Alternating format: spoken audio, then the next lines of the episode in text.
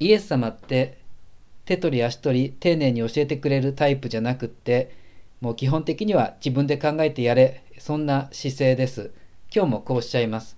人にしてもらいたいと思うことを人にもしなさい。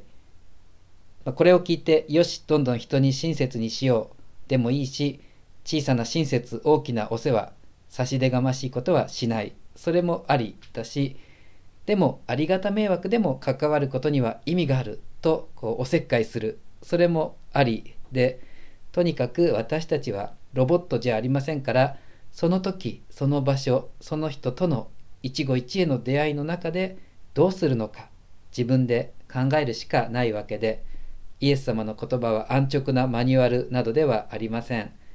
ただ人にしてもらいたいと思うことを人にもしなさい。このイエス様の言葉がいつもこの私の中に生きていればきっと誰かと出会う時その人の願いや気持ちそこに興味を持とう寄り添っていこう。多かれ少なかれ必ずそうなるはずです。それは今日の敵を愛しなさいという言葉にもつながっています。そもそも敵って何でしょうか？まず今の自分にとっての敵って何だろう？じっくり黙想してみてください。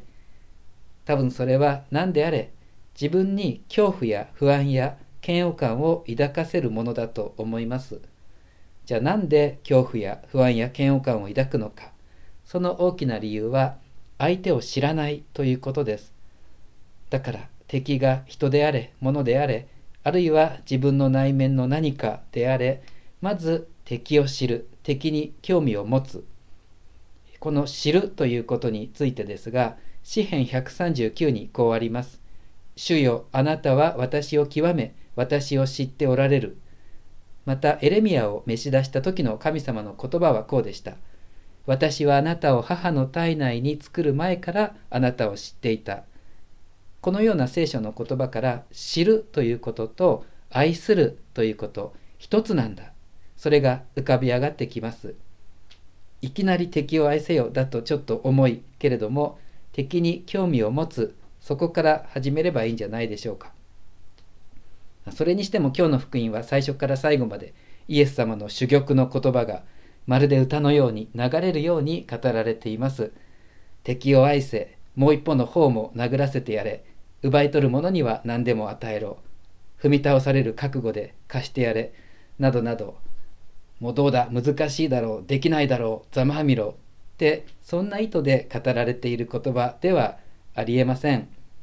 もちろんメインテーマはあなた方の父が憐れみ深いようにというところです。さっきの数々の敵の仕打ちというのは全部神様がこの私に許してくださっていること。というか悪人で恩知らずの私が神様に対してしでかしている乱暴狼藉の数々に他なりません。そのことを心に抱きながらもう一度今日のイエス様の言葉通して読んでみてください私がどんなに裏切ってもどんなに顔に泥を塗ってもそれでも慈しんでくださる神様の愛に気がつくそこからこの私の愛も始まっていきます。